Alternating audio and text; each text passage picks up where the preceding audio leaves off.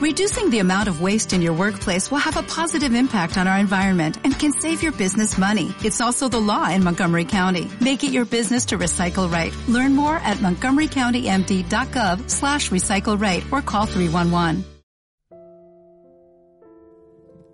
Sexta hora. El alma continúa su reparación, recorre los principales personajes del Antiguo Testamento y suspira la redención. Jesús mío, vida mía, no te dejaré solo en tu dolor. De tu querer, yo no saldré jamás. Prometo, solemnemente, no querer hacer nunca mi voluntad. Es más, la ato a los pies de tu trono, para que no la pueda conocer nunca más.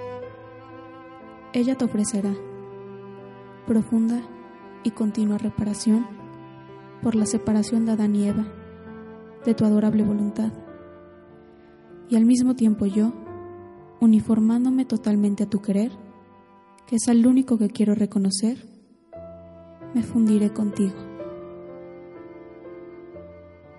Vida mía dulcísima, para el triunfo de tu divino querer, tengo intención de imprimir en cada pensamiento, desde el primero que formó Adán hasta el último de las criaturas sobre la tierra, mi te amo, mi reparación, la gloria que te debo y te deben todos, para pedirte, a nombre de cada uno de ellos, el reino de tu voluntad. Concede, oh Señor mío, que todas las inteligencias comprendan qué cosa significa cumplir la voluntad de Dios y que todas la hagan reinar y dominar. Quiero sellar cada mirada de las criaturas, cada palabra de ellas, con mi te amo, con mi reparación y con mi anhelo de tu reino. En cada obra, por cada paso y latido de los hombres, quiero repetirte te amo y te reparo por todos los pecados que se cometen. Venga, venga al mundo el reino de tu fiat divino. Permaneciendo en tu divina voluntad, quiero suplir en darte toda la gloria y todo el amor que te deberían haber dado las criaturas si hubieran vivido en tu querer. Y a nombre de todas, quiero pedirte tu reino Oh Jesús, ahora quiero recorrer los principales personajes del Antiguo Testamento y conocer en ellos los prodigios de tu voluntad.